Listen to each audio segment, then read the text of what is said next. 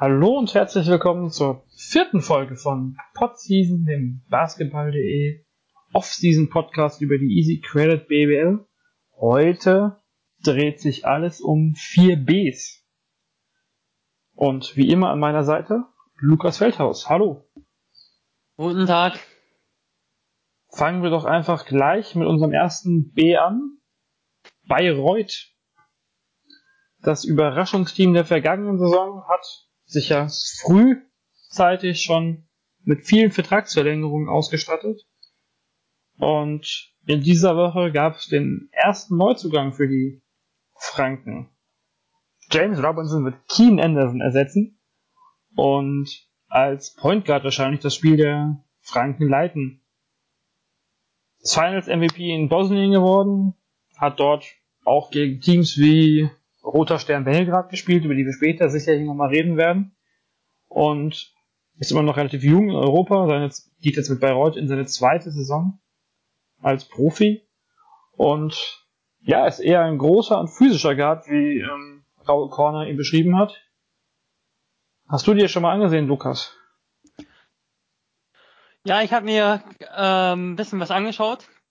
Gerade in, äh, von dem Spiel gegen Roter Stern Belgrad, das du angesprochen hattest. Ähm, und was mir aufgefallen ist, ist, dass er ein Spieler ist, der so ein bisschen anders ist von Anlagen als Kian Anderson. Anderson ist ja vor allem sehr guter Werfer gewesen, sehr, sehr guter äh, Pick-and-Roll-Spieler in Bayreuth, der es wirklich gut verstanden hat, das Pick-and-Roll zu lesen, immer wieder ein bisschen ähm, zu verzögern, dann im Pass zu spielen. Das wird nicht einfach, Kian Anderson zu ersetzen. Ähm, und gerade denke ich, dass das auch nicht ein 1 zu 1 Ersatz sein wird, denn ich, was ich so gesehen habe, ist, dass äh, James Robinson nicht so der, der ganz starke Pick-and-Roll-Spieler ist, eher der Fast-Break-Spieler, eher der Mann, der das Tempo hochhalten kann und äh, der im Pick-and-Roll auch eher den Korb attackiert, nicht unbedingt der super Spacing-Spieler vielleicht ist, aber Raul Corner hat bisher eigentlich immer gezeigt, dass er ein gutes Händchen hat bei Aufbauspielern, schon in Braunschweiger Zeiten ja. Von daher kann man da mal, glaube ich, so einen Grundoptimismus an den Tag legen, wenn wir über ihn sprechen. Ist dann ja auch, also klingt ja so ein bisschen her von der Beschreibung, die du gerade genannt hast, wenn man von den von den Anlagen her geht, eher nach einem Ersatz für Trey Lewis als für, für Keen Anderson. Nein, ich würde das nicht sagen. Also äh, für mich ist auch Trey Lewis eher der Dreierschütze, also sehr stark darin, im 1 gegen 1 seinen Wurf zu kreieren. Allerdings hatte Trey Lewis halt auch beides. Also er ist gut mit seinen Crossovers gewesen, ähm, konnte sich auch den Drive kreieren für Bayreuth. Ähm, dadurch, eigentlich war es so ein bisschen dieses Zweigestirn, also dieses, ähm, diese zwei Spieler im Backcourt mit äh, Kian Anderson, mit äh, Trey Lewis, die so viel Kreativität brachten, wie glaube ich kaum ein Guard-Duo überhaupt in der Liga. Von daher ist das ähm, grundsätzlich schon mal etwas, was für Bayreuth Grund wirklich wirklich grundsätzlich auch schwer zu ersetzen ist, glaube ich. Allerdings ähm, bleiben viele Spieler und für mich ist weiterhin am wichtigsten mit, dass äh, Nate Linnert dabei bleibt. Allerdings müssen wir einfach mal müssen wir einfach auch mal jetzt schauen, ähm, wie es auf der 2 weitergeht. Denn für mich ist es so ein bisschen auch wirklich dieses Duo gewesen, Anderson, äh, Lewis, das zu, zusammen einfach stimmig ist. Also die haben beides mitgebracht, guten Wurf und äh, gutes äh, Spiel zum Korb. Und ja, das war einfach, das waren zwei überragende Verpflichtungen. Ähm, hoffen wir, dass James Robinson es ähnlich gut macht. Wäre ja im Prinzip auch möglich. Ähm, jetzt, um ein bisschen ins, ins Spekulieren zu verfallen, letztes Jahr gab es ja eigentlich, wenn wir jetzt von ähm, Gonzalves absehen, nur fünf Ausländerpositionen, die besetzt waren. Man könnte ja eventuell davon ausgehen, dass dieses Jahr von Anfang an der sechste Importspieler kommt, gerade wenn man Champions League spielt. Ähm, und dass da halt noch ein noch ein Guard kommt, oder ist das eher unwahrscheinlich, dass dann drei Import Guards neben, ja, neben Dorat spielen werden. Eigentlich hast du ja recht. Allerdings ist für mich aktuell so ein bisschen schwierig vorzustellen äh, für mich, auf welche Positionen, auf welche Positionen ein Spieler noch kommt. Also wir haben äh, im Backcourt derzeit äh, James Robinson, wir haben ähm, Bastian Doret, wir sehen dort äh, einen, wahrscheinlich noch einen Lewis-Ersatz, dann noch Robin Mays und Nate Lillard. Das sind schon mal fünf Spieler, von denen schon Einsatzzeit erwartet werden können, kann. Ähm, und dann haben wir gleichzeitig eben diese Hypothek in den vergangenen Playoffs gesehen. Also dort fehlte Andy Seifert und auf einmal hatten Demar Brooks auf der Position 5 gespielt, gemeinsam mit Steve Wachalski. Äh, von daher ist eigentlich diese Position eher eine, wo ich äh, Bedarf sehe. Also nicht die Guard-Position, sondern eher die großen Positionen. Äh, denn dort haben sie eben eigentlich gar keine Substanz, was Größe und was Physis betrifft, auf der Position 5, wenn dort mal ein Spieler ausfällt.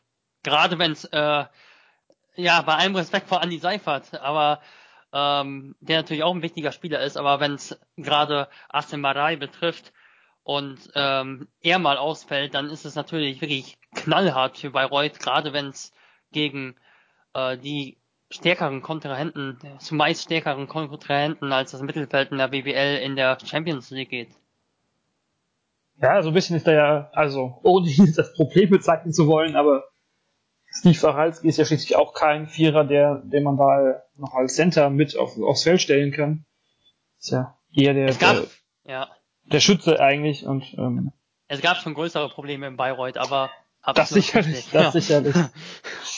ähm, ja, also so ein bisschen, also ich könnte mir schon vorstellen, dass man, dass man sagt, Amaze geht hinter Nate Linhardt auf die drei und man holt deshalb noch ein, noch ein, ja, wie Gonzalez ja eigentlich auch ein Guard oder ein Shooting Guard war.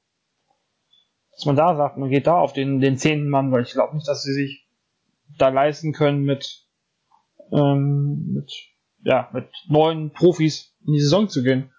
Und, ähm, ja, ist die Frage, wenn man jetzt sagt, wenn du so ein 4-5er, aber dann wird ja auch entweder Wachalski oder Seifer die Minuten verlieren. Und wenn sich dann einer von den Guards verletzt, ist dann ja eh die Sache, was, weil, wenn man meint, wenn man so annimmt, Robinson ist vielleicht nicht ganz so stark von, von vornherein wie, ähm, wie es das du Lewis Anderson war, deswegen könnte man ja vielleicht sagen, okay, man kann die beiden, das Duo nicht gleichwertig ersetzen, ersetzt es dadurch, aber durch, durch ein Dritt Trio, was sich ähm, die Minuten teilt und dann halt auch vielleicht ähnliche, ja, ähnliche Konstanz reinbringt, mit weniger Abfall nach hinten vielleicht. Die Frage ist aber, wie sollen die Minuten dann eigentlich aufgeteilt werden? Also das ist die gleiche Frage eigentlich im Frontcourt, wie du ja auch ansprichst und beantwortest, beziehungsweise nicht beantworten kannst. Denn eigentlich steht die Rotation. Ähm, ich denke, für Spieler ist es gerade attraktiv, nach Bayreuth zu kommen, wie in der vergangenen, im vergangenen Jahr in der Konstellation, dass ein äh, Kian Anderson, er hat nicht so viel gespielt, aber schon über 25 Minuten, über 24 Minuten, glaube ich, hat er gespielt. Auch Trey Lewis äh, waren klar gesetzt auf der Starter-Position. Ich glaube nicht, dass es Sinn macht, äh, neue Spieler zu verpflichten, ähm, die auch gerade wie ähm, Robinson und wie wahrscheinlich, denke ich, auch der zweite neue, denn All Corner hat ja es öfter auf den Guard-Position mit jüngeren Spielern versucht. Äh, ich glaube nicht, dass es Sinn macht, die Minuten da so kleinkariert äh, aufzuteilen. Ich glaube, das könnte Schwierigkeiten machen, denn gerade Nate Leonard ist ein Spieler, der auch vorne auf die Position 2 ausweichen kann. Ähm, Robin Mace ist eigentlich sowieso der klassische Swingman auf den beiden Positionen, beiden Flügelpositionen 3 und 2. Ich glaube nicht, dass es Sinn macht, eigentlich die Minuten da so zu verteilen. Das Einzige, was für mich als sinnvoll sich darstellt, ist so ein bisschen die Möglichkeit, vielleicht einen Dreivierer zu holen. Aber wenn wir gerade auf die Thematik letzte Playoffs äh, oder vergangene Playoffs zu sprechen äh, kommen, dann muss eigentlich in meinen Augen eher ein Fünfer her. Also wenn du dann drei Vierer holst, hast du immer noch das Problem, wenn Andi Seifert oder Marcel ausfallen, äh, dass, dass da nicht viel möglich ist, äh, was man an Substanz noch entgegenbringen kann. Von daher sehe ich aktuell eher den Bedarf auf der Position 5. Allerdings sprichst du es ja auch wirklich an. Es ist wirklich überhaupt irgendeinen Spieler hinzuzunehmen, ohne dass plötzlich eine extreme Rotation reinkommt. Aber ich halte es nicht für sinnvoll, den äh, Rhythmus so zu unterbrechen und jetzt noch einen Guard zu holen, sodass dann alle Spieler irgendwie so 20 Minuten spielen. Ähm, das glaube ich, das glaube ich nicht, dass es sinnvoll macht, einen weiteren Guard zu verpflichten. Es wird noch interessant werden, was sich Roll Corner da ausdenkt für die, für den letzten oder für die letzten beiden Spots im Kader. Ja, wahrscheinlich, also, ja, ich würde dir schon zustimmen, dass es eigentlich eher so aussieht, als gäbe es wieder zwei, ja, ambitionierte US-Guards, die sich da den, den Weg mit relativ viel Spielzeit, so 25 plus Minuten, bahnen werden. Aber ja, wie gesagt, ich glaube nicht, dass Andy Seifert von seinen 17 Minuten gerne was abgeben würde. Marei von den 23 Minuten, die er sieht, auch, auch eher nicht. Die haben sich ja wirklich die Position fast glatt aufgeteilt. Das Vielleicht jetzt auch tatsächlich wieder so gehandhabt wie in der vergangenen Saison, dass erstmal mit, ähm, ja, mit fünf Ausländern begonnen wird. Event, was ich mir halt, ja, was sich noch vorstellen könnte, wäre irgendein zwei, dritter deutscher Center. Mir fällt jetzt spontan plus Kota ein, weil ich halt auch viel gesehen habe. Aber so jemand, der vielleicht mit wenig Ambitionen reingeht und dann in der Not spielen kann, dass man sagt, vielleicht sogar noch eher jemand, der, der 4 und 5 kann, aber da fällt mir jetzt spontan auch keiner mehr ein von deutschen Spielern dass man immer noch variabel ist und sagt, man hat auf alle Fälle jemand in der Hinterhand für die großen Positionen und kann trotzdem noch auf einen Ausfall von einem Leistungsträger mit einem Importspieler reagieren. Aber ja, ist schon. Jetzt werden wir glaube ich, sehr spekulativ langsam. Ja, ich glaube, dass ich glaube, die deutschen Positionen sind besetzt. Das glaube ich einfach mal. Also ich glaube, Bayreuth ist gut damit besetzt und ähm, ich glaube, es ist nicht unbedingt sinnvoll, jetzt noch einen Spieler, äh, einen deutschen Spieler von außen zu verpflichten.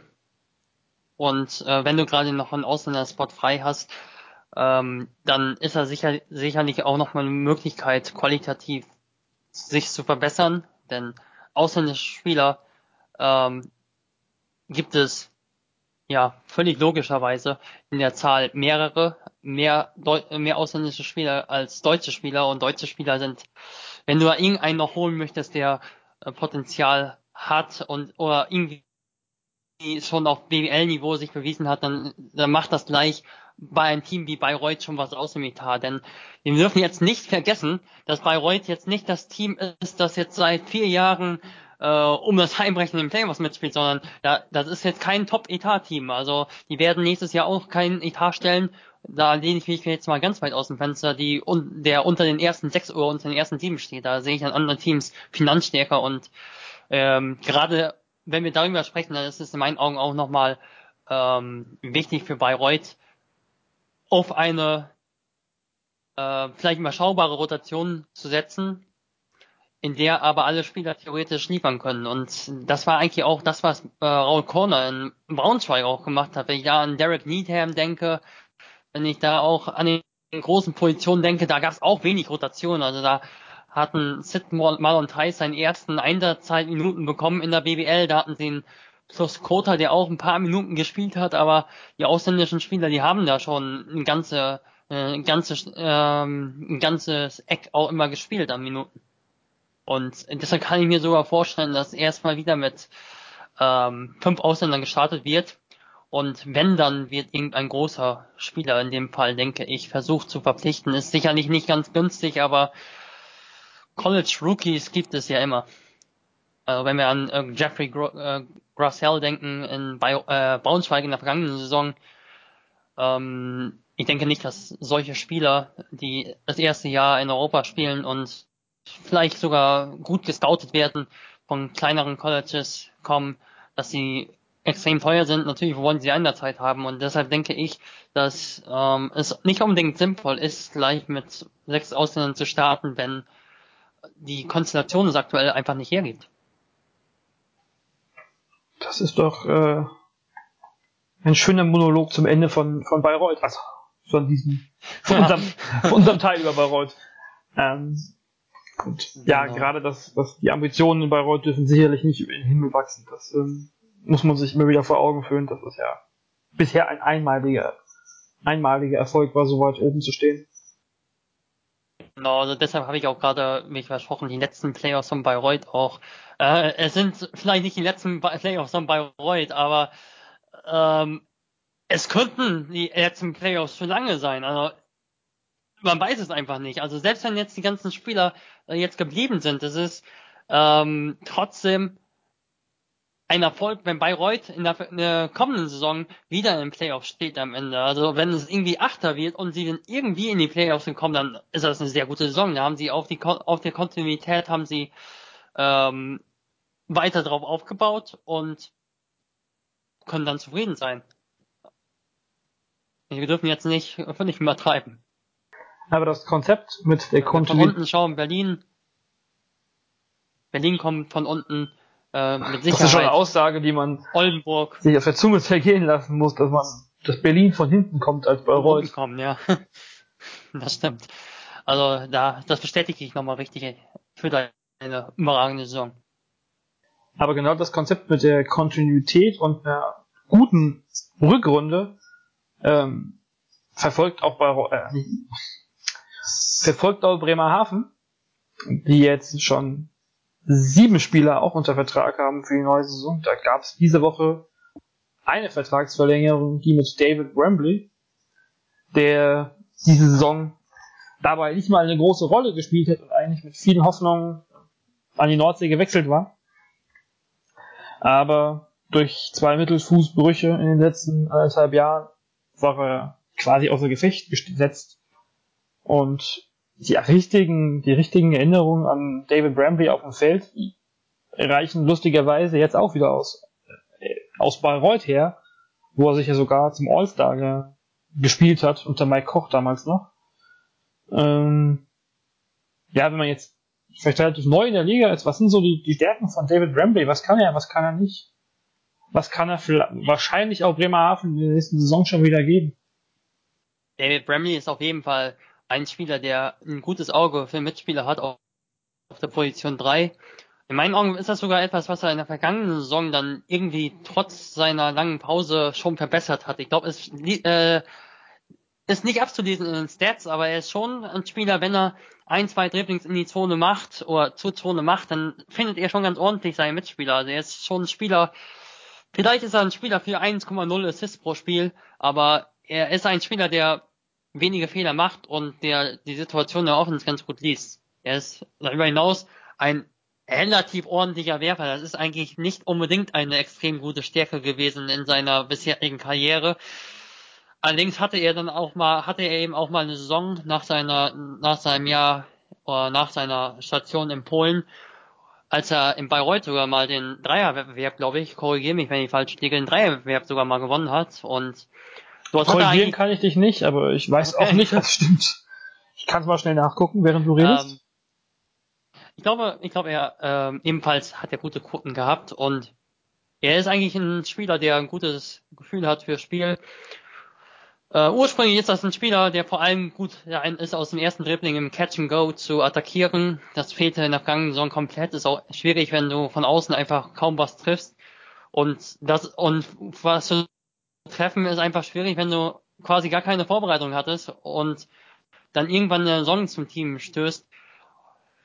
Von daher denke ich, was David Bramley im Team geben kann, das ist auf jeden Fall ein gutes Spielverständnis in der Offense. Bisschen soft ist er in der Defense und das wird sicherlich auch nicht durch die Verletzung besser, leider, vermute ich. Allerdings hat Bremerhaven ja generell viele deutsche Spieler, als dass sie jetzt nicht darauf äh, angewiesen sind, dass David Bramley jetzt von 0 auf 100 wieder äh, durchstartet nach seinen vielen Verletzungen. Für ihn ist es einfach gut, wenn er jetzt mal eine solide Saison spielt und zehn Minuten pro Spiel spielen kann und in der Rotation bleibt, denke ich.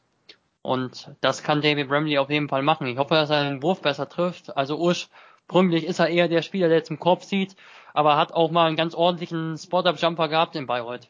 Ja, also du hast recht. Er hat den Drei-Punkte-Wettbewerb damals gewonnen, 2015 und den zweiten Platz im Slam Dunk Contest belegt im selben All-Star äh, Day. Also eigentlich das konnte ein, nur LeBron James, wenn er äh, bei beiden mitmachen würde. aber gut, wir wissen ja, dass der drei Punkte Wettbewerb beim All-Star, der ich glaube seit 2015 mindestens ähm, schon nur noch unter den All-Star Teilnehmern ausgespielt wird. Also muss man jetzt nicht zu hoch hängen, aber zumindest den Dreier treffen sollte er können. Du hast die anderen Deutschen angesprochen. Ähm, wir haben im Kader jetzt stehen, vielleicht einfach mal so ein bisschen als Auflistung, nicht Deutsche, aber äh, die wahrscheinlich wichtigste weitere Verpflichtung der Offseason vorbei. Bremerhaven Jordan Hals als Point Guard. Ähm, Lars Wendt bleibt. Dominic Johnson kommt zurück von, vom MBC an die, an die Nordsee. Dann sind noch Fabian Black und Adrian Bereitel auch im Kader. Und Ivan Elliott hatte ja schon letzten Sommer für zwei Jahre bei den Bremerhavener unterschrieben. Ähm, ja, eine unbekannte Kontinuität. Neulich meinte ein Kollege von uns, dass äh, das Wort Kontinuität und Bremerhaven zusammen in einem Satz hätte man sich vor drei Jahren noch nicht vorstellen können. Und ja, so, so hart es klingt, aber so wenig, äh, es ist schon was dran. Und jetzt sieht das ja so vom Grundgerüst schon mal sehr gut aus.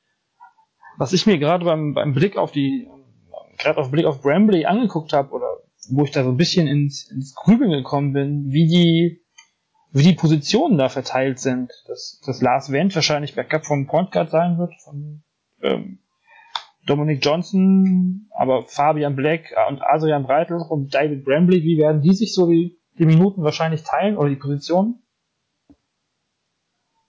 Ich glaube, dass David Bramley ein Kandidat ist in der Konstellation eher auf der Position 2, Ursprünglich sehe ich ihn, ursprünglich ist heute mein Lieblingswort, also ursprünglich ist er auch eher so der Zweier. Allerdings hat er sich von seinem Spiel her ein bisschen mehr Richtung 3 entwickelt in den vergangenen Jahren. Äh, war eher so der Spot-Up-Shooter, war nicht so der Spieler, der mit dem Ball zum Korb gezogen ist. Was war zumindest nicht so sein primärer Job, war eigentlich eher so der Komplementärspieler, wie man so schön sagt, der das genommen hat, was andere Spieler kreiert haben. Dennoch sehe ich ihn jetzt in der aktuellen Konstellation eher so auf der Position 2 und äh, Dominic Johnson sowie Fabian Black auf der Position 3, wobei ich sagen muss, Dominic Johnson ist ein Spieler, der einer der besten Verteidiger in meinen Augen war in der vergangenen Saison in der Pro A. Er kann sogar auf den Guard-Positionen verteidigen. Er ist offensiv relativ limitiert auf ähm, sein auf dieses Catch and Go und Catch and Shoot eigentlich ähnlich wie David Brambley aber defensiv vielseitig, kann Position 2 verteidigen, mindestens Position 2, vielleicht sogar Position 1. Und ja, so, wenn wir so vom ganz simplen Grundgerüst ausgehen, Point Guard, Shooting Guard, Small Forward, dann sehe ich Dominic Johnson und äh, Fabian Black auf der 3 und David Brambley auf der Position 2 und ich kann mir vorstellen, dass sie die Positionen 4 und 5 komplett ausländisch besetzen.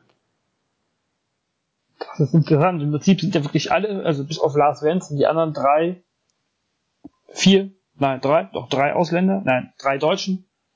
Himmel. Ähm, das sind vier. Johnson, Black, Breitloff, Brambley, die im Prinzip alle auf der drei spielen können. Ähm, das ist schon interessante, interessante, ja, Rotation. Gehst du dann von, ja, der deutsche Markt auf Center gibt wahrscheinlich nicht so viel her oder auf den, auf den großen Positionen, dass man sagt, man muss wahrscheinlich mit ähm, Elliott plus zwei Centern oder einem Center und einem 4-5er ins Rennen gehen. Ich sehe eigentlich gar keinen Bedarf da, äh, dafür, einen weiteren deutschen Center zu verpflichten. Die Frage ist natürlich auch, was mit Randy Austin ist. Genau. Ja, genau. Äh, ich habe jetzt, ich habe also überragenden Center ist vielleicht völlig übertrieben, aber die hatten einen wirklich guten deutschen Backup-Rollenspieler mit ähm, Waverly Austin. Ich weiß nicht, was mit ihm ist, wo er hinwechseln möchte, aber ich kann mir eigentlich kaum vorstellen, dass Bremerhaven jetzt noch einen deutschen Spieler verpflichtet. Also sie haben ja jetzt, ähm, sie haben fünf deutsche Spieler? Fünf. Mit Adrian Breitlauf noch, genau, äh, den ja ich jetzt gar nicht erwähnt habe. Der ja auch eine solide ja. Rolle gespielt hat, nachdem er aus der Pro B die BBL gewechselt ist. Also, was viele ihm wahrscheinlich nicht zugetraut hätten. Ich inklusive. Ja, ja ähm, auch ein solider Spieler auf der Position 3. Und ich sehe es eigentlich nicht, dass Bremerhaven jetzt mit sechs deutschen Spielern noch einmal spielt. Du hattest es ja angesprochen eigentlich, dass Bremerhaven jetzt nicht, erstens, das, das war das erste, das hast du hier angesprochen, die haben in den letzten Jahren sich nicht ähm, bekannt gemacht, dadurch, dass sie viel Kontinuität ähm, ja, praktiziert haben, wenn man Kontinuität mal praktizieren kann. Ähm, und zweitens hatten sie jetzt auch nicht die, den größten deutschen Stamm, von daher ist das schon echt ähm, kaum vorstellbar in meinen Augen, dass jetzt auch noch Waverly Austin bleibt, zumal die jetzt gut rotieren können. Also sie haben auf Position 3 äh, einen Fabian Black und einen Dominic Johnson. Okay, Fabian Black ist ein Spieler, den sehe ich wirklich primär auf der Position 3 und nicht auf der Position 4. Das ist das Problem. Aber Wer von den Deutschen könnte jetzt noch auf der 4 aushelfen, wenn dann sich einer von den anderen dreien verletzt oder in Foul Trouble kommt? Ist David Bramble ja eigentlich so, also zumindest war es in meinem in meinem, in meinem Gedankenbild an ihn, was ja schon wirklich länger her ist jetzt, dass er durchaus auch auf der 4 spielen könnte mal, oder, ja, ansonsten Black, aber Breitlauch, ja, weiß ich nicht. Nee, Bramley ist, nee, Bramley ist eigentlich eher, eher 3-2 für mich als 3-4, also, ähm, Vielleicht leben wir da aber jetzt auch wirklich schon von einem Luxusproblem. Also wir haben ja Bayreuth angesprochen. Wer kann, konnte bei Bayreuth in der vergangenen Saison auf der 4 spielen? Nate Linder dabei war, ist eigentlich auch eher so Small Forward Shooting Guard.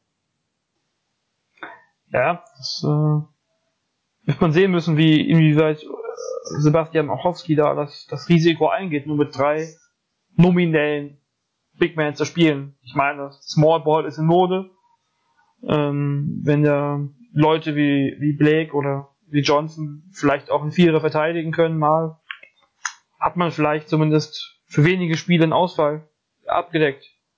Das glaube, war ja Bremerhaven. Mhm. Durchaus auch, auch, letztes Jahr im so in, der, in der Hinrunde bei Bremerhaven so ein bisschen das Problem, da hatte sich ja, wie hieß er denn mit dem schweren Namen? Uh, Evans Motridge. Ja, genau. Und der, er sich verletzt hat, hatten sie ja so wesentliche Probleme durchaus kamen die wirklich erst spät, spät in der Saison ins Laufen, um diesen schönen, diese schöne Floskel zu benutzen. Ähm, ja, muss man mal sehen, was, was da noch ähm, an Big Man kommt und könnten natürlich dann durchaus jetzt dominierende Spieler sein, die da viel Zeit abstauben wollen. Kann lass, sein. lass uns vielleicht nochmal kurz ähm, auf Jordan Hals eingehen, der ja wen nicht die große Aufmerksamkeit gekriegt hat, unser lieber Kollege Simon Linder hat über ihn einmal eine Kolumne geschrieben. Und ähm, ja, was, was, was sind so seine, was macht ihn gerade so speziell, so stark in, in Bremerhaven? Jordan Hals ist, glaube ich, vor allem starker Werfer. Er, äh, er hatte fast die ganze Saison über gute Quoten aufgelegt, war eigentlich immer für seine Dreier gut. Er ist auch ein Spieler, der einfach mal nach vorne läuft und den Wurf einfach mal nimmt. Also irgendwie ist das eigentlich etwas, was, ja, was erstmal so negativ klingt, aber er trifft die Würfe gefühlt einfach. Er hat einfach ein, einfach eine Konstanz im Wurf, die so selten anzutreffen ist. Und gerade für einen Point Guard ist das natürlich eine super Sache. Sein äh, Schwäche ist so ein bisschen, dass er Probleme dagegen hat, gegen aggressive äh, Hedge Defense, ähm, ja, das Dribbling zu behaupten und den Pass zu spielen. Aber wenn er zum Gegner zum Beispiel, ja, oder wenn Bremerhaven die Transition läuft, kann er erstens den Dreier treffen, auch aus dem Dribbling. Und zweitens, äh, wenn der Gegner eben bisschen tiefer verteidigt, also absinkt beim Pick and Roll in der Defense, kann er eben den Dreier sofort treffen. Er ist ein spielintelligenter Spieler. Ähm, eher so Combo Guard, also am College hat er eigentlich kaum äh, als als Point Guard wirklich gespielt. Also er war eigentlich der Spieler, der um die Blocke kam. Also ich habe mir damals auch ein Video angeschaut. Also er war eigentlich eher so der Spieler, der eingesetzt wurde von anderen Spielern. Deshalb bin ich eigentlich auch überrascht schon ein bisschen, was er trotzdem für ein Playmaking an den Tag gelegt hat in Bremerhaven. Ähm, aber trotzdem ist er jetzt nicht so der überragende äh, Ballhandler und auch physisch natürlich limitiert, so dass ich jetzt nicht sagen würde, jetzt ähm, spielen wir einfach mal in der kommenden Saison ähm, Hals und der Rest sind äh, Spot-Up-Shooter, also da muss auf der 2 noch ein Kreativspieler in meinen Augen her. Das, was bisher auf den ersten Positionen ist, sind solide Komplementärspieler, aber es sollte noch ein Kreativpfosten kommen. Ansonsten ist auch ein Jordan Hals nicht so der Spieler, der den nächsten, den den großen Unterschied ausmachen kann, dass Bremerhaven jetzt in der nächsten Saison nochmal vielleicht ein bisschen besser ist, als die ja zum Ende der vergangenen Saison waren. Mit Quincy Dix ist er, war ja auch neben ihm dann auch wirklich dominanter Guard auf dem Feld. Also das waren ja bei auch wieder so ein Duo, wo man sagt, das hatte zusammen auf alle Fälle was. Quincy Dix war aber für mich eher so in der vergangenen Saison in seiner Rolle eher so der Small Forward, also eher der Point Forward. Der wurde oft als Shooting Guard bezeichnet in der in Telekom Basketball Übertragung, aber die hatten ja eigentlich auf der Position zwei äh, Anderson. Ach stimmt, die war ja auch noch da. Genau, und hatten Quincy Dix auf der Position drei, genau. Aber Quincy Dix hat auch viele Anteile übernommen eben als äh, Aufbauspieler. Und wenn du zum Beispiel Presse, Pressverteidigung spielst äh, und in der kommenden Saison bringt dann kein Quincy Dix auf der 3 den Ball nach vorne, sondern ein äh, Fabian Black, dann ist das schon ein bisschen schwieriger. Also in Position 2 wird auch in Bremerhaven wichtig sein, ähm, um wirklich zu beurteilen, ob das Team besser ist als in der Vorsaison. Also so sehe ich das zumindest. Ja, die 2 und die 3 sind ja theoretisch beide noch offen mit ihren Starterpositionen als Dix und Anderson Ersatz. Das war ja, also so ein bisschen, wenn man, wenn man, wenn man Dix runter... Dix Ersatz? Glaubst du an einen Dix Ersatz? Naja, theoretisch ja schon. Also, ich kann mir das schon vorstellen. Ich kann mir, ich glaube nicht, dass sie mit Blake als Starter in die Saison gehen. Das er hat auch in der vergangenen Saison aber auch mehr 20 Minuten, glaube ich, im Schnitt gespielt, oder 20? Wir gucken ganz schnell in Statistiken nach. Und kann es sich Bremerhaven erlauben oder kann irgendein Spieler es sich erlauben, in Bremerhaven zu unterschreiben, ähm, und dann um einzukalkulieren, dass er vielleicht nur fünf Minuten oder so spielt im Falle von, also wenn jetzt noch ein Spieler für, für Dix käme, Bremerhaven spielt nicht international, wie viele Minuten würden dann Brambley oder Wendt sehen? Schon echt, Oder äh, ja, die Minutenverteilung ist schon interessant gewesen. Dix hatte 28, Hals hatte 30, Anderson hatte 26 Minuten oder 27 Minuten fast. Und auch Alvin Elliott hat, El, Ivan Elliott hatte 26 Minuten. Mhm. Das ist schon, ähm, ja, und Fabian Blick, den wollten wir eigentlich, da wollte ich eigentlich nachgucken und der hatte 21 Minuten. Also die haben schon viele Minuten an viele Spieler verteilt. Ja, ich glaube, das war auch, ich glaube, ich bin mir nicht ganz sicher, vielleicht auch wegen der Verletzung von Evan Smotrich und da kam lange kein Spieler, wie du es gesagt hast. Ja, irgendwann kam dann später, also nach ja, nach ein paar Wochen kam dann Manja Alexandrov. Ja, muss man sehen, wie, wie der sich der Kader noch mit den letzten vier möglichen Ausländern oder Importspielern, wie der sich noch zusammensetzt. Das wird, der Kader ist ja noch nicht so weit wie, ähm, wie in Bremer, äh, in Bayreuth zum Beispiel. Da ist noch ein bisschen was an, an Neuverpflichtungen drin für Bremerhaven.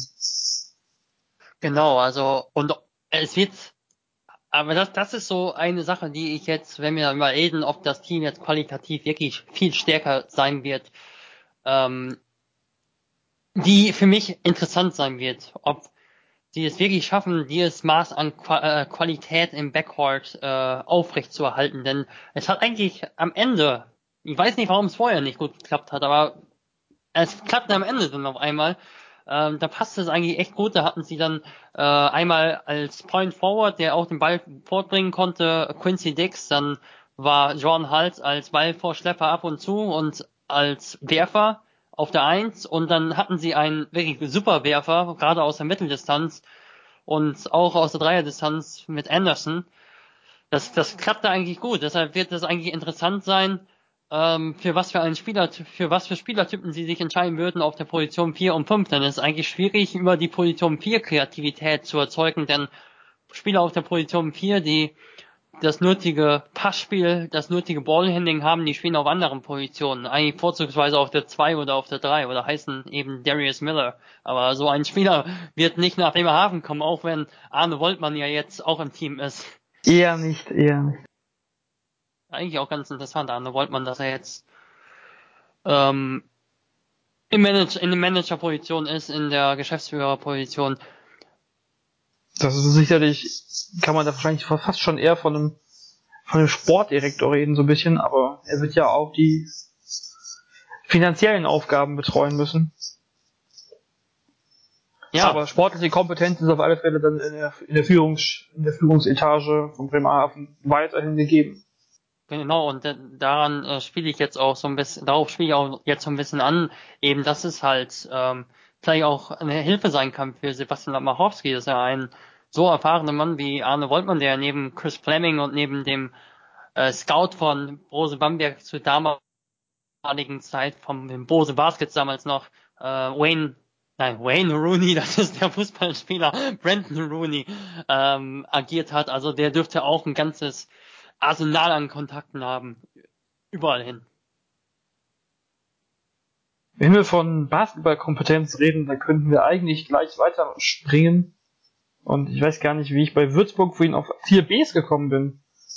Ähm, die Baskets sind nicht mehr, ja, Burg und die Baskets sind auch schon äh, seit zwölf Monaten nicht mehr im Namen. Reden wir halt über das W statt das B. Das klingt ja fast genauso. Jetzt Oliver Würzburg ähm, ist unser Dauerbrenner in diesem Podcast. Die machen ihre ja. Verpflichtungen wunderschön häppchenweise, jede Woche zwei Stück. Diese Woche kam der nächste Anderson in die Liga. Da muss man sich beim Nachnamen nicht groß umgewöhnen und beim Vornamen ähm, besteht Verwechslungsgefahr mit einem Spieler der Houston Rockets, Ryan Anderson, Power Forward, der aus Antwerpen sich den Weg nach Würzburg suchen wird. Und ganz interessant daran, ist in Belgien beste Rebounder der Hauptrunde gewesen, also ein durchaus athletischer Spieler. In den Playoffs lief es nicht ganz so gut für ihn und sein Team, aber ähm, hat, bringt auch ein bisschen Europa Cup, Europe Cup Erfahrung mit ähm, zu Dirk Baumann und seinem Team. Ähm, klingt wieder nach einer sehr guten Verpflichtung eigentlich. Mm, warten wir mal ab. Also wir können jetzt nicht jeden Spieler gleich, der jetzt in die Liga kommt, äh, hochloben. Ich habe mir was angeschaut von Antwerpen ähm, gegen die Graves, Gravelines, ähm, Dunkerque, Dünkirchen ähm, aus Frankreich. Und dann spielt dort äh, Justin Cobbs, habe ich mir auf YouTube angeschaut und ja, das ist ähm, für mich nicht so einfach zu sagen, was das für ein Spielertyp ist. Ich, ähm, er hat sehr viel außen gespielt. Er ist für mich eigentlich so ein Vierer, der aber jetzt nicht so das große Arsenal an äh, Moves hat. Also ist vielleicht falsch gesagt. Also vielleicht ist er einfach ein Spieler, ähm, gut, äh, das ist jetzt auch völlig übertrieben von mir zu sagen, ich habe jetzt mal ein Spiel geschaut, kann ich gleich sagen, hat keine Moves oder so. Nein, also ist einfach, glaube ich, ein Spieler. Ich habe mir auch die Highlight-Videos angeschaut, der hat dann durchaus Post-Up-Moves gezeigt. Aber ich glaube nicht, dass es so der Spieler bisher ist, der so klar definiert ist und äh, wirklich eine feste Rolle, äh, so eine fest klar definierte Rolle hatte in seinem Team in äh, Antwerpen. Ich glaube, das kann unter Dirk Baumann anders aussehen und was ich aber gesehen habe, ist, dass er sehr athletisch ist, sehr schnell, kann im Fastbreak laufen und kann damit sicherlich auch eine gute Komponente bilden zum bisher doch eher langsamen Frontcourt. Also was ich gesehen habe, Oli, ähm, Oli Savages zum Beispiel ist eher der ähm, auch nicht so der schnelle Typ auf der 4, hat sicherlich Potenzial, aber dass Crash Oloncha nicht der Athlet ist, äh, da glaube ich, brauchen wir nicht groß diskutieren. Also ich glaube, da kann Anderson nochmal Power bringen und alleine, ich glaube, Dick Baumann hat einen Spieler gesucht, der defensiv genau das machen kann, also vielseitig ist, schnell ist, der schon Rebound-Zahlen mal aufgelegt hat und offensiv zumindest gezeigt hat, dass er zumindest irgendwas kann. Also was ich gesehen habe, hat er, scheint er mir vor allem ein sehr dominanter Rechtshänder zu sein und äh, mal gelegentlich einen Dreier werfen zu können. Das sind zumindest ähm, zumindest hat er so ein bisschen mal was gezeigt in der Offense, was interessant ist und was verarbeitbar sein kann. Eben der Dreier, wenn er den konstant trifft, dann kann das gleich auch eine gute Option sein in der Offense, aber ich sehe diese Ver äh, Verpflichtung auch sehr vor allem im Kontext der Verteidigung. Allgemein auch wieder jemand, der jetzt nicht individuell vielleicht groß glänzen wird, aber jemand, der dem Team wirklich was geben kann. Durch die Rebounds, durch vorangegangene Verteidigung, ähm, der auch, glaube ich, ganz durchaus athletisch eigentlich ist, wenn wenn ich das richtig in Erinnerung habe. Ja, absolut. Also, dass er vielleicht da ja auch ein bisschen Gegenpart zu seinen bisherigen Big Man-Kollegen sein kann. Ja, es, mhm. ähm, also, das ist, wenn man sich den Kader von Würzburg allgemein anguckt, fällt da noch kein Spieler auf, der so der jetzt irgendwie MVP verdächtig wäre. Aber es fällt halt auch keiner auf, ähm, der, der da negativ rausfällt für mich. Also es ist so ein bisschen, ja, ähm, gute Kaderzusammenstellung wahrscheinlich. Also, was in Würzburg ja in den letzten Jahren durchaus auch, oder gerade im letzten Jahr durchaus in die Hose gegangen ist, wenn man es wirklich so sagt, weil die, von den Namen her hätte man gedacht, ja, die sind alle super Spieler, aber es hat ja am Ende nicht funktioniert. In diese Schiene passt vielleicht auch der zweite ähm, Neuzugang rein, zweite Neuzugang für diese Woche, muss man ja besser gesagt sagen, ist ja schon der sechste insgesamt. Abdul Geddy kommt von Riga nach Würzburg Dort ähm, in der lettischen Liga ist er mit seinem Team ohne Niederlage die Playoffs marschiert. Allerdings ist die lettische Liga da sicherlich auch nicht ganz so stark einzuschätzen wie vielleicht die VTB League, in der Riga auch gespielt hat. Ansonsten, ähm, was bei ihm auffällt, Dirk Baumann hat gesagt, er soll von der Bank kommen und da auf beiden, auf allen Backcourt-Positionen spielen können. Also auch wieder jemand, der für beide Guard-Positionen wahrscheinlich Entlastung gibt. Und er hat vor allem in der, Let in der lettischen Liga hat er 5,4 Assists gespielt und 10 Punkte gemacht. In der VTB League hat er nur 5,5 Punkte gemacht. Das ist die äh, länderübergreifende Liga mit vor allem vielen russischen Teams auch drin. Mit den russischen Spitzenteams um, um Moskau und ähm, St. Petersburg und so weiter. Und auch da hat er 4,5 Assists gespielt, also auf alle Fälle wohl ein solider Passgeber. Hast du von ihm schon was gesehen? Ja, um, er hat ja auch in Italien schon gespielt und dort bei einem durchaus soliden Club gespielt, sogar zwei Jahre. Ja, Oder ein Jahr, ich bin mir gerade gar nicht so sicher. In 14, Bologna. 14, 15 und 15, 16. Im zweiten Jahr zweiten Jahr ist abgestiegen mit Bologna, genau. genau. Die in diesem Jahr dann wieder aufgestiegen sind, ja. übrigens. Okay, ja, ich glaube, ich habe es auch irgendwo gelesen. Jedenfalls, ähm, was mir aufgefallen ist, er hat mich so ein bisschen an Jake Odom erinnert, als ich ihn, als ich Jake Odom in Griechenland gesehen habe. Also nicht vor Ort, aber ähm, in, auf YouTube.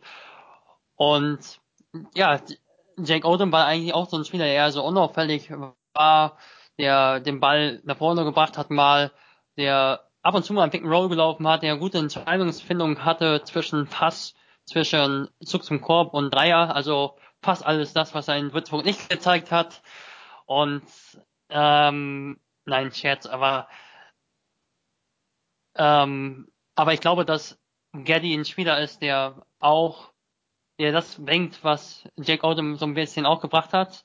Äh, allerdings sehe ich das einfach, sehe ich Jake Odom ähm, und ihn in einer anderen, in einem anderen Kontext. Und da sprechen wir über Kaderzusammenstellung. Ich glaube, in, im vergangenen Jahr hat die Kaderzusammenstellung, das hat Dirk Baumann ja auch, um mal äh, Basketball.de Werbung zu machen, bei im Interview mit Simon Wisser auch so angesprochen, dass die Kaderzusammenstellung jetzt nicht so super war im vergangenen Jahr. Ich glaube, sonst hat Dax Bradley ja immer einen guten Job, oder meist einen guten Job gemacht bei der Kaderzusammenstellung. Aber im vergangenen Jahr hat es eben nicht so gepasst. Ähm, Jake Oden musste viel Verantwortung nehmen. Für mich kommt er nach wie vor zu schlecht weg und Getty ist ein Spieler, der mit seinen Passqualitäten, mit seiner Uneigennützigkeit so ein wenig eine interessante Komponente bringen kann, denn es sind Spieler da, die gewisse Fähigkeiten haben in der Offense. Also wenn ich da an äh, Richardson denke, der wirklich ein sehr guter Werfer ist, dann denke ich an Nip Cavicius, der das Pick and Roll als Dreier laufen kann, der ähm, ja, der so ein bisschen kreative Last im Halbfeld zumindest bringen kann, was das Pick and Roll betrifft. Dann ähm, sicherlich auf der Position 4 ähm, Oli Savage ist ein wenig ein wenig ähm, mit seinem Wurf von außen, der auch durchaus den Ball mal auf den Boden setzen kann. Und deshalb glaube ich, ist die äh, Verantwortung auch nicht so groß für Gaddy, Was ich gesehen habe, ist einfach, der, hat eine, der ist ein sehr ruhiger Spieler insgesamt, auch in der Verteidigung übrigens, da ist er fast zu ruhig, er ist da zwar konzentriert, aber nicht, nicht wirklich intensiv spielend, was ich bisher gesehen habe, der nimmt viel Abstand und äh, ist sicherlich kein Verteidigungsexperte, so wie ich das einschätze, schätze, aber einfach ein taktisch kluger Spieler, der insgesamt wenig falsche Entscheidungen trifft. Und wenn er eben so eingesetzt wird, und davon gehe ich aus, dass er so ein wenig mal im Pick and Roll läuft und dann, ja, seine freien Mitspieler findet, ein extra Pass spielen, spielt, das habe ich auch einmal gesehen im Spiel, Spiel 2 Finale gegen Ventspils, wo er auch einmal einen super extra Pass gespielt hat, wo er den Ball in Bewegung gehalten hat. Wenn er genau das bringt, dann ist das vielleicht genau der richtige Mann auf der Position 1 und vielleicht auf der Position 2 hat er auch eine gute Größe, um die 2 zumindest zu spielen. Also von der Verpflichtung bin ich wirklich angetan. Ja, also ich in Gießen stellt man ja in den letzten Jahren, in den letzten beiden Jahren, sowohl in der Pro A als auch in der BBL, in den letzten drei Jahren sogar, immer irgendwie in Konkurrenz mit Würzburg und hat dadurch den, den Mannschaft auch durchaus erfolgt, weil man so ein bisschen als immer als Konkurrent hatte. Und das sieht schon wieder sehr, sehr vielversprechend aus. Ja, das Einzige, was für mich so ein bisschen eine Frage ist, wie die Minutenverteilung auf den Positionen 4 und 5 aussehen wird. Ja, ist ein Crash Launcher, der hat in der vergangenen Saison unter 20 Minuten im Chat gespielt. Leon Kratzer hat in der vergangenen Saison erste Minuten in der BBL gesehen ist bisher kein gestandener BWL-Spieler, das können wir glaube ich so sagen. Hat sicherlich das Potenzial dazu, aber ist er noch nicht. Dann kommt ein junger Spieler mit Oli Savicius, den ich eigentlich so als typischen Backup-Spieler sehe, auch so 15 Minuten so im ersten Jahr. Und dann ist ein Anderson da, der eher so die Komponente eigentlich bringt, so die kämpferische, die athletische, defensive Komponente zwischen den Spielern bringt, die eigentlich eher so in der Offense das Spiel leiten können. Deshalb weiß ich noch nicht, welche Spieler oder wie die Spieler sich die Minuten verteilen werden, um da auf 80 Minuten auf der 4 und 5 zu kommen. Wie stellst du dir das denn vor? Ich, es ist schwierig, wenn man wirklich Launcher, ja gut, er hat 18 Minuten, 18,5 Minuten im Schnitt gespielt. Ähm, also, so weit weg von den 20 ist er nicht, aber dann müsste halt auch Leon Kratzer die 20 Minuten gehen, wenn man es bei den beiden Fünfern direkt aufteilt. Ich kann mir schon vorstellen, dass ähm, Anderson da auch noch Minuten auf der 5 sehen wird, dass sie da ein bisschen kleiner spielen. Wenn er als Verteidiger stark ist, dann ist das, ist das wahrscheinlich in einem Bauermann-System nicht unbedingt ein Problem. Auch ansonsten könnt, würde ich auch da sagen, dass sich die beiden nominellen Vierer sich das vielleicht sogar wirklich ziemlich pari teilen, je nachdem mit Anderson vielleicht noch ein bisschen auf der 5, dann kriegt er ein bisschen mehr Minuten. Und ich weiß auch nicht, inwieweit Quietschius ähm, dann auch eine Chance hat, auf der 4 eingesetzt zu werden. Wobei dann natürlich auch wieder zu sagen ist, auf der 3 ist Felix Hoffmann als Backup, der jetzt auch nicht so als Kreativspieler, Scorer oder sonstiger Offensivfaktor aufgefallen ist. Ähm, aber mit Gally natürlich und Stuckey auch zwei starke Guard-Backups bis jetzt vorhanden sind. Also, das sind neun Spieler, die, glaube ich, alle durchaus Minuten kriegen können im gesamten Kader jetzt, auch wenn man den Point Guard, den Starting Point Guard noch nicht kennt. Ähm, das könnte sehr ausgeglichen werden, was die Minuten angeht. Ich glaube, meine Lieblingsfloskel äh, für diese Zeit, aber sie passt halt immer wieder zu gut. Man wird sehen, dass sich dann, ähm, was sich Dirk Baumann dabei denkt. Und ja, du hast das Interview ja. schon angesprochen, da kann ich nur nochmal darauf verweisen. Drei Seiten, klingt viel, ist es aber gar nicht, geht sehr schnell zu lesen. Dirk Bauermann und Simon Wisser im Gespräch. Eindeutig nochmal ein Lesehinweis. Zustimmung. Gut. Haben wir noch was zu Würzburg zu sagen? Ich glaube ganz kurz vielleicht noch, vielleicht kann Felix Hoffmann auch ein paar Minuten auf der 4 spielen. Er ist eigentlich so der Spieler, der kommt rein, der kämpft ohne Ende und da ist eigentlich für ihn egal, auf welcher Position er spielt. Mit ähm, 1,95, aber Oh, hat, oh. Ja, wird zwar eng, aber er hat in der vergangenen Saison auch größere Spieler, meine ich, durchaus mal verteidigt. Er ist einfach so ein typischer Camper-Typ, der reinkommt und macht, was der Trainer sagt. Kann theoretisch eine Option sein, eher als Lipkevicius. Okay. Gut, dann bleiben wir in Franken und widmen uns dem dritten fränkischen Vertreter in der Easy Credit BBL, dem deutschen Meister, der vor wenigen Minuten gerade die Verpflichtung von Augustin Rubit veröffentlicht hat. Und bevor wir über den, die Neuzugänge reden, vielleicht noch ein ganz kurzes Wort zu Luis Olinde, der gerade mit der U19-Nationalmannschaft den ersten Sieg bei der Weltmeisterschaft eingefahren hat. Ähm, und dabei gegen Puerto Rico beim ganz also relativ deutlichen Sieg elf Punkte und elf Rebounds aufgelegt hat. Dazu noch fünf Assists und auch vier Turnover. Wie ähm, also ich hoffe mal, dass er nicht nur in der Pro A spielt mit bei Baunach, sondern auch in der BBL durchaus auf, auf seine Minuten endlich kommt. Hm. Siehst du die Chance? Ganz kurz und knapp gefragt. Die Priorität liegt, glaube ich, in der Pro A. Es, es wird, wenn wir jetzt einfach mal schauen, welche Spieler eventuell noch verpflichtet werden können, äh, da wird ja auch diskutiert oder gibt Gerüchte zu Jamil äh, Wilson auf der Position 3 dann reden wir immer Patrick Heckmann auf der Position 3, äh, Lukas Steiger zwischen Position 2 und 3, ähm, Bryce Taylor auf der Position 3 und 2. Ich glaube nicht, dass wir, ähm, dass wir außer bei Spielen, bei denen ein Sieg wirklich klar eingerechnet ist, ähm, ja, da, da könnt, äh, ich glaube nicht, dass wir den dann einfach oft sehen werden in der BWL. Ich hatte ja auch vor zwei Wochen mittlerweile, glaube ich, ähm, schon die, die Minutenverteilung bei Bamberg mal analysiert von der letzten Saison. Und ich kann mir schon vorstellen, dass da noch ein bisschen Luft ist für die, ähm, für die jüngeren Spieler, beziehungsweise wahrscheinlich jetzt noch Olinde, der Olindi, wie man ja wahrscheinlich ausspricht, ähm, der als einziger übrig bleibt, wenn Boca nach ähm, Italien wechselt oder ausgeliehen wird und Kratzer eben zu Würzburg gewechselt ist, oder auch ausgeliehen wurde, besser gesagt. Und ja, also ich kann mir schon vorstellen, dass er da, dass, dass Andrea Tricchieri da dieses Jahr noch ein bisschen, bisschen mehr Ausgeglichenheit walten lässt. Auch wenn es ähm, viele Bundesligaspiele gab, wo Bamberg nicht so dominant war. Aber wenn die Chance da ist, müsste er im Sinne der Nachwuchsförderung oder im Sinne der Förderung von seinem eigenen Spieler, der ja vielleicht ähm, in Zukunft eine Rolle spielen soll in Bamberg, ähm, müsste er eigentlich auch, also, wenn man Minutenzahl raussucht, 20 mal 10, 15 Minuten spielen am Ende der Saison.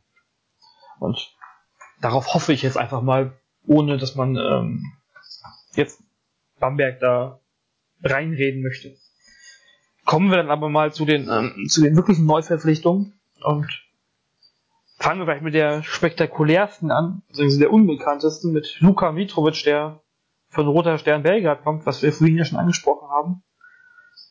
Einer von beiden neuen Power Forwards im Team von Bamberg. Und er ist ja vor allem der, der Spieler, der bisher als Verteidiger aufgefallen ist. Ist das ein adäquater Ersatz für Nicolo Melli? Nein. Äh, Luka Mitrovic ist ein ganz anderer Spielertyp. Also nicht komplett anders, aber er ist nicht so ein, kein so guter Spieler wie Melli einfach. ich sag's einfach mal in meinen Augen so wie es ist. Er ist nicht so gut wie Nicolo Melli, weil er nicht so der Werfer ist. Ähm, er ist nicht so der starke Werfer von der Dreierlinie. Äh, allerdings hat er eben etwas, was sehr, sehr interessant ist und das ist ein Passspiel. Zum Beispiel, was ich in der Euroleague gesehen habe, zum Beispiel, dass er wirklich eine unglaublich gute Übersicht hat. Zum Beispiel immer, wenn er dieses Pick and Pop spielt, immer wenn er den Ball bekommt, wenn der Ball rotiert, dann hat er gleich, bevor der Ball fängt, hat er schon den Kopf oben und passt. Und, äh, und guckt auf den Pass. Und äh, das ist etwas, was sehr gut ins Bamberger Spiel passt und das ist zumindest etwas, was Nicole Normelli gerade so ausgemacht hat ich glaube, das ist etwas, was Bamberg gezielt gesucht hat und in der, in der kommenden Saison wird es ja auch ganz anders äh, sein, was die Aufstellung betrifft aus den großen Positionen. Die haben kein, nicht nur einen Dauerbanner Nicolas Melli, sondern wir haben Spieler mit ähm, äh, Augustin Rubit, der auch auf der Position 4 zu Hause ist.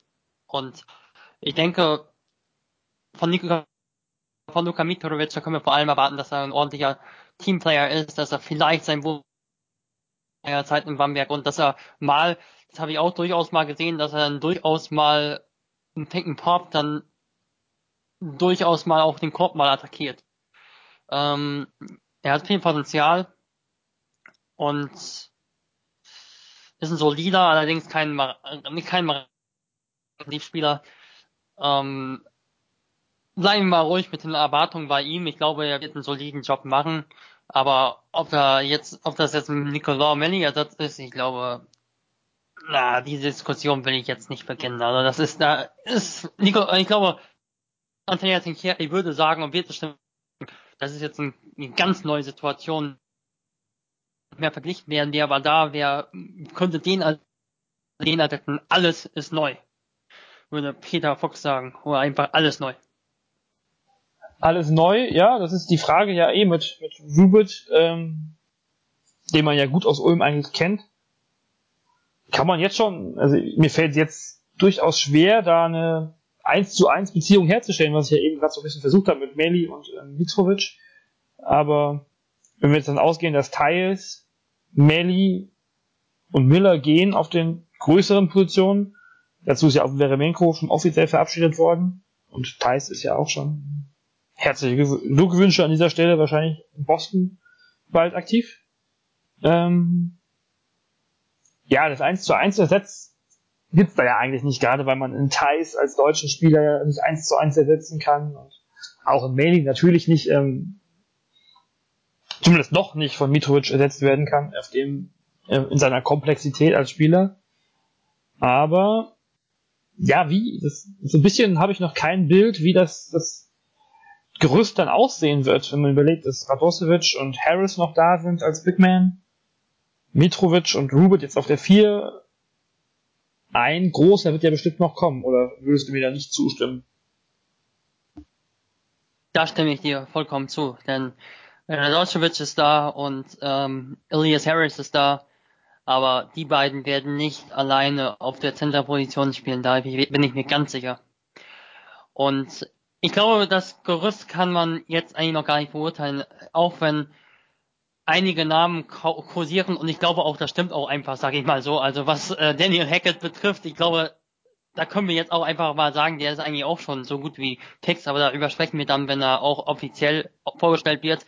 Ähm, jedoch glaube ich, dass es einfach wieder wichtig ist, für Bamberg Spieler zu haben, die äh, die ja, in guten Programmen schon waren. Also wenn wir jetzt äh, Rubit sehen, also mir wird das auch fast so, wenn es um Braden Hobbs und das Gerücht geht, ob er also nach München wechselt, wird er mir an manchen Stellen mir fast, wird das mir fast so sehr heruntergeredet, dass Ulm mir 32 zu 2 Bilanz hatte in, im im Eurocup Cup wollte ich schon sagen, in der BBL, aber darüber hinaus dann auch noch im Eurocup, ich weiß, sie sind mit 0 zu 6 ausgeschieden, aber sie hatten in allen Spielen, außer vielleicht beim Heimspiel gegen, gegen Bayern, hatten sie eine Chance und das war, da war Kempki dabei und Kempki ist ein, ja, Weltklasse-Gegner auf europäischem Niveau, auch wenn sie und das jetzt kein, kein Tim Obrecht dabei, das muss man immer noch wieder sich in den Hinterkopf reinhauen, wer da alles gefehlt hat, weil. Per Günthers Verletzung dürfte ja auch in diese in die Phase der zweiten Gruppen in die Phase der zweiten Gruppenphase gerutscht sein. Also was Augustin Rubin bringt das interessante ähm, Element mit, dass er zum Beispiel beim Pick and Roll, wenn er den Ball erhält, dass er dann auch den Ball auf den Boden setzen kann.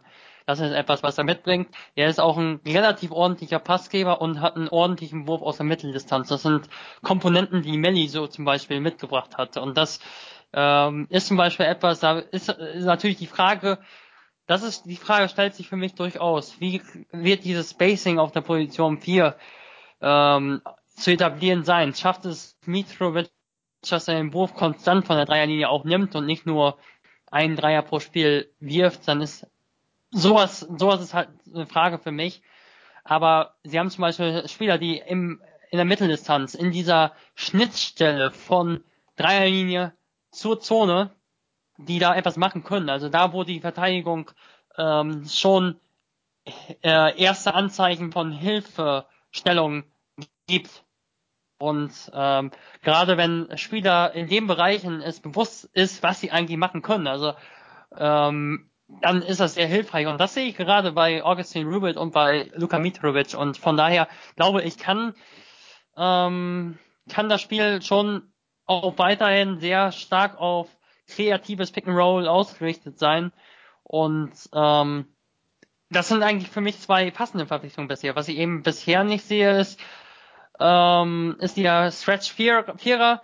Der kann aber eventuell gefunden werden durch Jamil Wilson, der ein Spieler sein kann auf der Position 3 und auf der Position 4. Aber über den reden wir an anderer Stelle, denke ich. Wenn er verpflichtet wird. Ja, also bei, bei Hubert, ich habe gerade nochmal nachgeguckt, er hat ja wirklich nur 26 BBL-Spielen, 22 Dreier genommen, davon zwar 40% getroffen, aber naja, vielleicht, ich weiß nicht, inwieweit er die, die, die Chance hat, sich da auch ähm, den, den Dreier vielleicht anzueignen. Also, dass er da der, die Rolle zumindest ein bisschen einnehmen wird, vielleicht, dass er so ein bisschen die, die Stretch vorspielen wird. Kann sein, es ist aber bei Vierern immer so die Frage, ob es wirklich Sinn macht, sich einen Dreier anzueignen. Denn auf einer Seite kann gesagt werden, okay, das Spielfeld kann der Spieler breit machen, aber ist es, es ist auch nicht so hilfreich, wenn der, das einzige das ein Spieler machen kann an der Dreierlinie ist, den Dreier einfach zu nehmen. Also das ist zum Beispiel das, was ich oft an Nemanja Alexandrov zum Beispiel kritisiert habe. Also der nimmt den Dreier, entweder trifft er ihn oder er trifft ihn nicht. Wenn der Gegner aber das Closeout gut macht, dann ist, hat er nicht die Anlage, den Korb zu attackieren. Und bei Augustin Rubit äh, weiß ich nicht, ob es für ihn dazu reicht, wirklich den Gegenspieler dann im Dribbling zum Korb zu schlagen. Denn er ist nicht unfassbar schnell. Also ähm, er müsste dann eigentlich schon, dass das wirklich hilfreich ist, dass er viele Dreier nimmt, dann müsste er ihn schon fast so gut treffen wie Melly. Denn sonst hast du nicht so, sehe ich nicht so den Sinn darin. Er ist stark darin, ähm, wenn er nicht so tief, nicht so hoch abrollt beim Pick and Pop, sondern wenn er so zum Mitteldistanz, zum Ankle, zum äh, nein, Elbow, Elbow abrollt, äh, und dort einen Wurf hat oder wenn er ähm, ja halt in der Mitteldistanz abrollt, aber ich weiß nicht, ob er so viele Optionen hat an der Dreierlinie. Ähm, von daher kann es schon sein, dass das Spiel ein bisschen anders aussehen wird. Oder Sherrod Ford hat äh, Gerard Ford hatte sich dann den Dreier mal angeeignet, in Anführungsstrichen, er hatte ihn auch schon vorher im Repertoire, aber hat dann mehr Dreier genommen im Bamberg, aber der war zum Beispiel ein Spielertyp, der hat dann oft einfach geworfen, entweder getroffen oder nicht getroffen, aber wenn er 0 von 3 geworfen hat, dann hatte der Gegner auch keinen großen Respekt später. Äh, wenn aber Melly zum Beispiel den 0 von 3 geworfen hat, der kann dann durchaus mal dann ein Headfake machen, ein Dribbling setzen und dann einen Mitteldistanzwurf nehmen. Aber äh, das ist halt die Frage, ob das ein Augustin Rubitz ähm, oder Melly ist nicht mal unbedingt so überragend gewesen, aber ob Augustin Rubel da die Alternative hat, wenn er eben den Dreier nicht trifft. Weiß nicht, ob er so ein super Dreier-Spieler ist. Bleiben wir beim Dreier-Spieler. Ähm, dafür wird ja auf alle Fälle Bryce Taylor kommen, der ja ähm, so schön bei seiner Verpflichtung gesagt hat, dass er Dreier in der letzten Sekunde reinhauen möchte. Ähm, bei Bryce Taylor ist so ein bisschen das größte Fragezeichen, wann er Deutscher wird. Das rechtzeitig vor der Saison passiert, ob das in der Saison passiert. Das Verfahren läuft. Aber beim Amtsschimmel weiß man ja nie, wie lange wie lange sowas dauert. Seit neun Jahren ist er, glaube ich, mittlerweile in Deutschland. Also die Voraussetzungen dürfte er eigentlich erfüllt haben. Ähm, und ja, es war ja so ein bisschen, es war ja lange klar eigentlich, dass er kommt und dann dauert es mit der Verkündung immer noch ein bisschen in Bamberg die sich da ja durchaus Zeit lassen, bis ähm, die Verträge eigentlich auslaufen. Und ähm, ja, immer noch so ein bisschen so ein bisschen unterschätzter Spieler eigentlich, weiß ich nicht. Zumindest wenn man so die, die Reaktion, glaube ich, aus Bamberg gesehen hat, aus, aus den Fanbereichen, ähm, ja, es ist halt die, der Aderlass, den man jetzt hat, der zumindest schon mal sicher ist mit Strelnieks. Wenn dann auch noch Courseur gehen sollte, wenn das Angebot aus was Madrid, was er hat, äh, wenn das annehmen sollte, da fällt dann schon so ein bisschen dieses, diese zwei von den starken Guards weg und auf der 3 geht auch noch äh, Darius Miller, den es ja auch entweder in, in, die NBA ziehen könnte oder äh, zu Barcelona, wo ja, also ich glaube, keiner mehr wirklich mit dem Verbleib rechnet. Ja, ähm, was kann man da den Bamberg-Fans Hoffnung geben? Das klingt auch wieder etwas äh, gewagt, aber Bryce Taylor ja ist ja eigentlich wirklich ein, ein Spieler, der jetzt in Bayern vielleicht sogar durch die Rolle etwas unter Wert geschlagen war. Was Hoffnung gibt, sind alle die Namen, die gerade kursieren.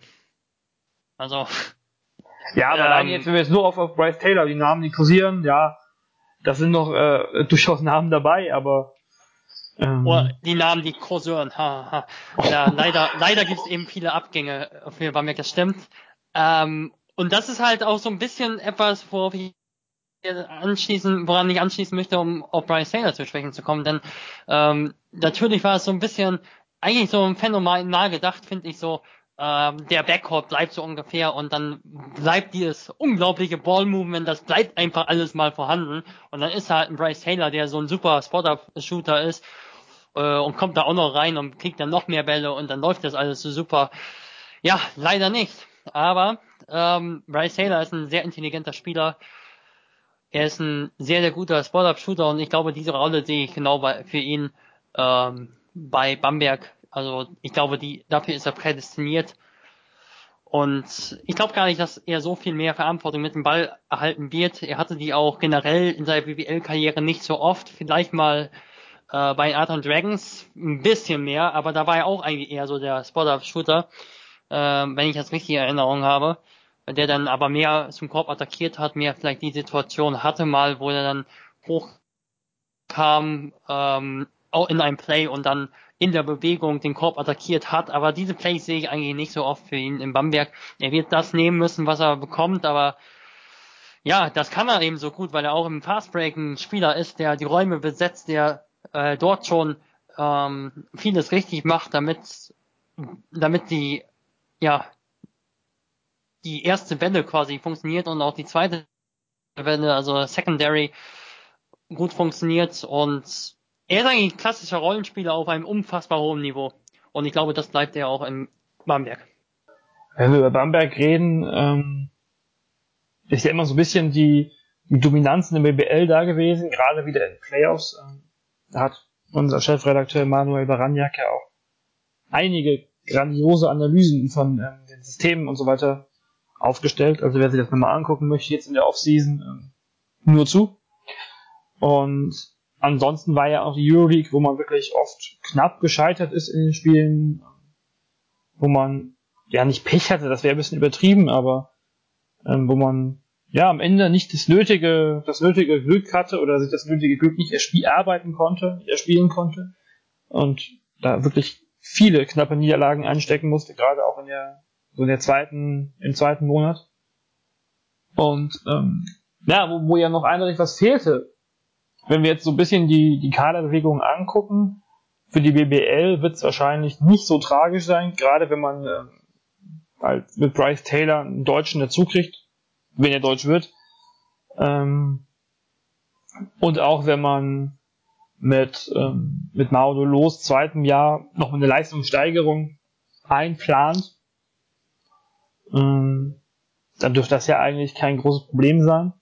Zumindest ähm, was, die, was die Hauptrunde angeht, dass man sich da auf alle Fälle wieder unter den Top 2, 3 platzieren wird. Aber wenn wir auf Euroleague gucken, was ja bei Bamberg fast schon das spannendere Thema ist erstmal, ja, wie, wie so richtig nach einem Fortschritt, auch wenn da jetzt noch gute Namen kursieren, ist es eigentlich so auf den ersten Blick erstmal nicht, wenn man wirklich sagt, man verliert die vier von den äh, fünf wichtigsten Spielern eigentlich, beziehungsweise fünf von den fünf wichtigsten Spielern. Das ist ein echt herber Verlust. Also in Bezug auf die Euroleague, ich hoffe da einfach, dass in Bezug auf die Euroleague nicht die riesigen Erwartungen da geweckt werden. Also ich weiß, dass Bamberg wirklich einen guten Etat hat, aber da müssen wir, da wird es auch im Telekom Basketball Podcast auch oft mal an, angesprochen, also da müssen wir auch auf die unterschiedlichen Steuersysteme sprechen in den verschiedenen äh, Ländern. Ähm, das ist für Bamberg immer noch eine Riesensache, wenn sie auf diesem Niveau wie in der vergangenen Saison konstant spielen können. Ähm, ich glaube nicht, dass es selbstverständlich ist, dass das in der kommenden Saison so äh, gelingt. Es wird wirklich ein Anfang bei Null sein, bei fast, bei, eigentlich bei Null, denn all das, was am Ende da war, das Ballmovement und so, das wurde von den Spielern aufgebaut, die, ähm, die da waren. Denn da kann, wir hatten ja immer gesprochen, da kann nicht darüber gesprochen werden, ja, dann macht halt ein Rubel das, was Melly vorher gemacht hat, kein Problem. Und wenn er es nicht macht, dann ist er der schlechteste Spieler äh, überhaupt. Nein, also sowas können wir jetzt, ähm, das können wir nicht erwarten. Ich kann mir einfach, ich hoffe einfach nur, und das fehlte Bamberg in der vergangenen Saison, dass einfach Spieler fehlten, die am Ende das Spiel äh, mitentschieden haben und äh, ich hoffe, dass zum Beispiel Daniel Hackett, wenn er kommt, oder welche Spieler da jetzt noch kommen, ähm, dass die einfach noch mehr, dass das Spieler sind, die einfach so einen richtigen, im richtigen Moment einfach mal das Heft in die Hand nehmen. Wie man so schön sagt. Und äh, das fehlt in der vergangenen Saison einfach die Spieler. Wir haben mal Sissis geredet, der in der BWL einen unglaublichen Dreier getroffen hat, fast unglaublichen Dreier getroffen hat gegen Bayern, aber diese Plays, die blieben oft auf, aus in der, in der Euroleague. Und ähm, gerade so kannst du aber auch halt auch trotzdem Spiele mal gewinnen. Und ähm, ich denke, es kommt halt viel noch auf die Spieler an, ähm, die jetzt noch verpflichtet werden, ob äh, die Playoffs ein realistisches Ziel sind. In meinen Augen ist das kein realistisches Ziel in der Euroleague. Also ein Ziel schon realistisch, weil es halt das einzige ist, was du anstreben kannst. Du kannst nicht absteigen. Äh, deshalb Ziel im Playoffs, aber ob das eher eine realistische Erwartungshaltung ist, ich glaube nicht ist halt natürlich ähm, die Frage, jetzt war man vielleicht nah, also das heißt nah dran, wenn man die Spiele, wenn man einige knappe Spiele gewonnen hätte, wäre man ran, dran gewesen. Und jetzt brechen einem die, die, ja, brecht einem fast eine Starting 5 weg. Man kann eine Starting 5 daraus bilden, durchaus gut.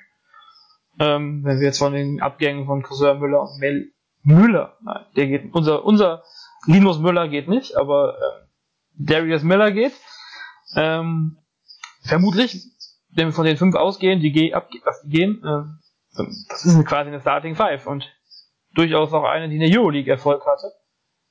Und ja, ist schon so ein bisschen, wirkt das erste Mal, wenn man sagt, man möchte sich eigentlich verbessern, wie ein Rückschritt. Also vielleicht ähm, beim Thema Bamberg, jetzt haben wir viel über Offensive geredet, ähm, Gerade Mitrovic war ja eigentlich jemand, der, der offensiv nicht so in Erscheinung getreten ist. Ähm, wie verhält sich so defensiv? Weil das war ja auch in der Euroleague, ähm, also jetzt gerade wenn man sich das Spiel gegen Jagiris, was ja, was ja fast schon Bambergs Angstgegner war, ähm, in den letzten zwei Jahren, wo dann ein Lukas, wie heißt der gerade noch? Lekavicius. Lekavicius, genau ähm, wie sehr gegen Bamberg heiß gelaufen ist und ja, es, es auch wenn die Defensive ja nicht unbedingt nicht schlecht war, aber was, was können wir von Bamberg defensiv vielleicht aus den ersten drei Verpflichtungen schon mal erwarten nächstes Jahr? Spannend finde ich, ob Andrea Tenkeri ein ganz neues System in der Defense etabliert hat. Denn in der vergangenen Saison hat sich schon gezeigt, sie konnten das System, das ähm, Gameplay aus der BBL konnten sie einfach nicht in die Euroleague transportieren. Also sie haben viel geswitcht in der BBL. Ähm, da konnte dann auch mal Deseo dann spielen gegen einen Guard von Bamberg, denn Deseo ist kein ähm, herausragender ähm, Poster-Player. Eigentlich durchaus relativ fähiger. Ich weiß nicht, warum Oldenburg das nicht öfter äh, äh, genutzt hat, aber das ist ein anderes Thema. Ähm, jedenfalls ist das ein Unterschied, ob du einen Strelnieks hast gegen äh, Deseo oder ob du ihn gegen Tonike Schengelia hast und das hat sich deutlich gezeigt. Also Borussi zum Beispiel, da kannst du nicht einfach mal sagen, ach, ach stell ich mal im Zweifel Strelnieks mal gegen, ist ja auch 1,90 groß. Äh, Borussi legt dir 50 Punkte auf in 30 Minuten. Ähm, und deshalb hat Bamberg auch, denke ich, in der Euroleague ein anderes System äh, aufgezogen und ich bin gespannt, ob ähm, ob es vielleicht bisschen vom Switchen weggeht, vielleicht bisschen mehr zu dem Hatchen in der Defense, bisschen mehr, äh, ja, vielleicht schon auch switchen, aber vielleicht bisschen, bisschen weniger insgesamt. Also da bin ich mal gespannt. Also sicherlich ist Daniel Hackett dann, ich spreche schon so, als ob der eine sichere Verpflichtung sicherlich auch mal geswitcht werden auf einen größeren Spiel.